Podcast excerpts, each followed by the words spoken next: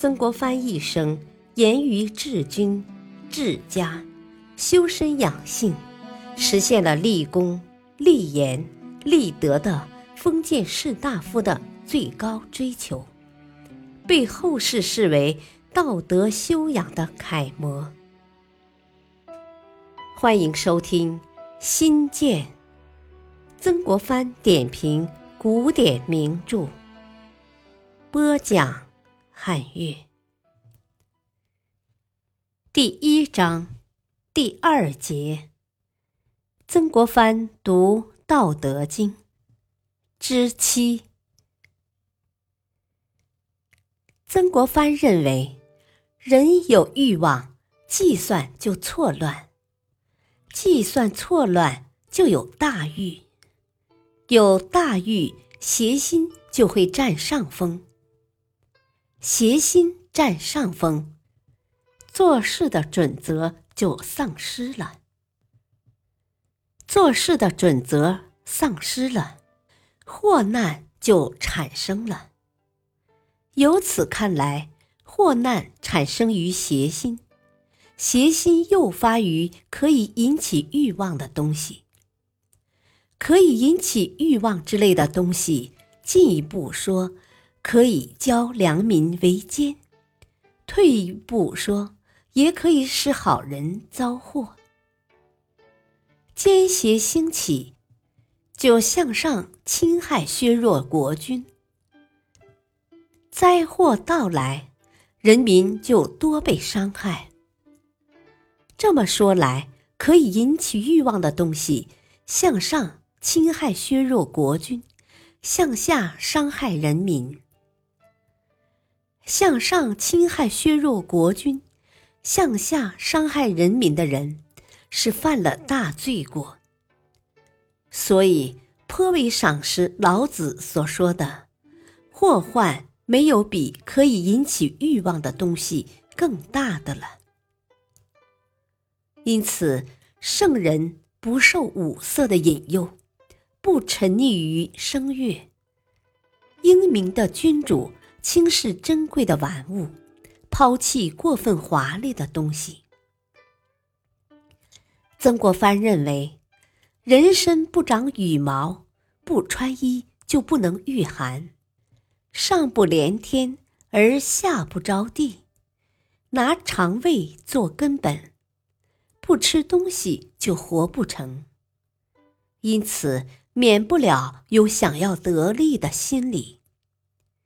想要得利的心理不破除，那就是人自身的忧患。所以，圣人穿衣足以御寒，吃东西足以充饥，就无忧无虑了。一般人则不这样，大到诸侯，上至积存千金的财主，他们想要得利的心理不能破除。犯轻罪有赦免的，犯死罪有活下来的。现在一些不知足的人的忧愁，却一辈子不得解脱。所以颇为赏识老子所说的：“祸害没有比不知足更大的了。”所以想要得利，甚于忧愁。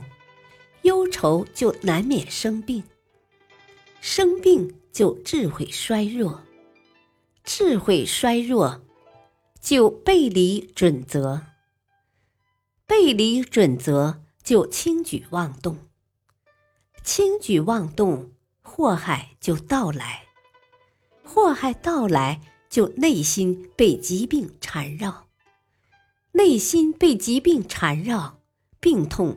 就侵扰外表，病痛侵扰外表，痛苦就集聚于肠胃之间。痛苦集聚于肠胃之间，人就惨痛。惨痛就退步自责，退步自责产生于想要得利。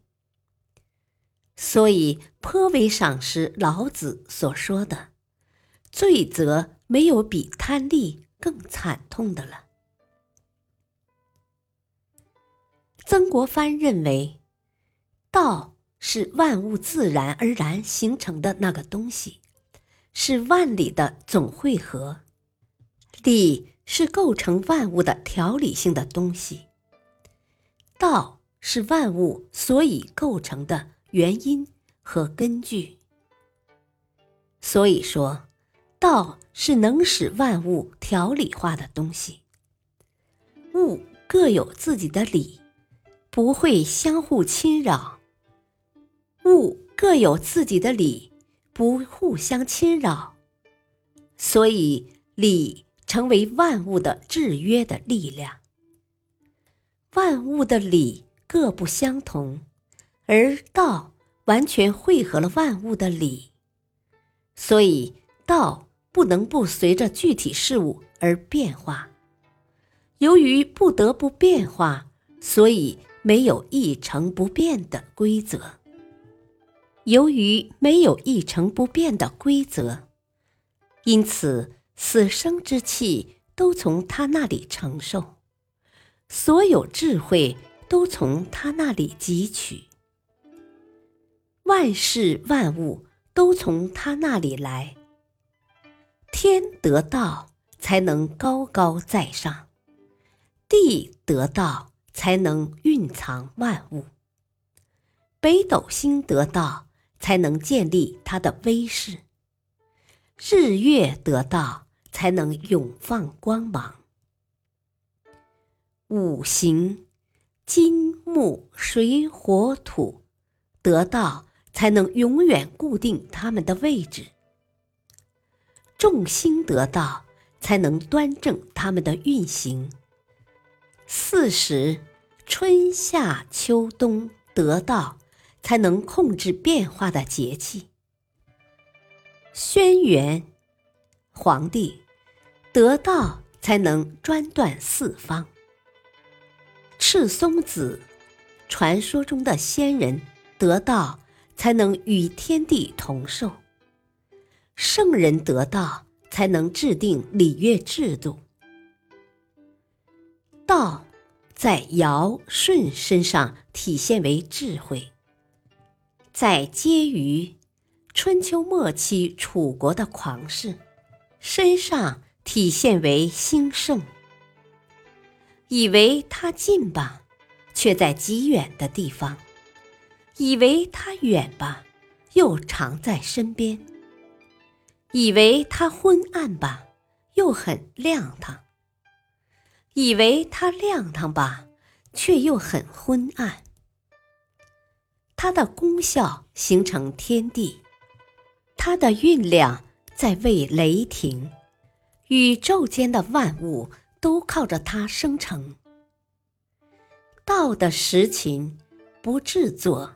不显形，柔弱和顺，随时变化，与万物之理相适应。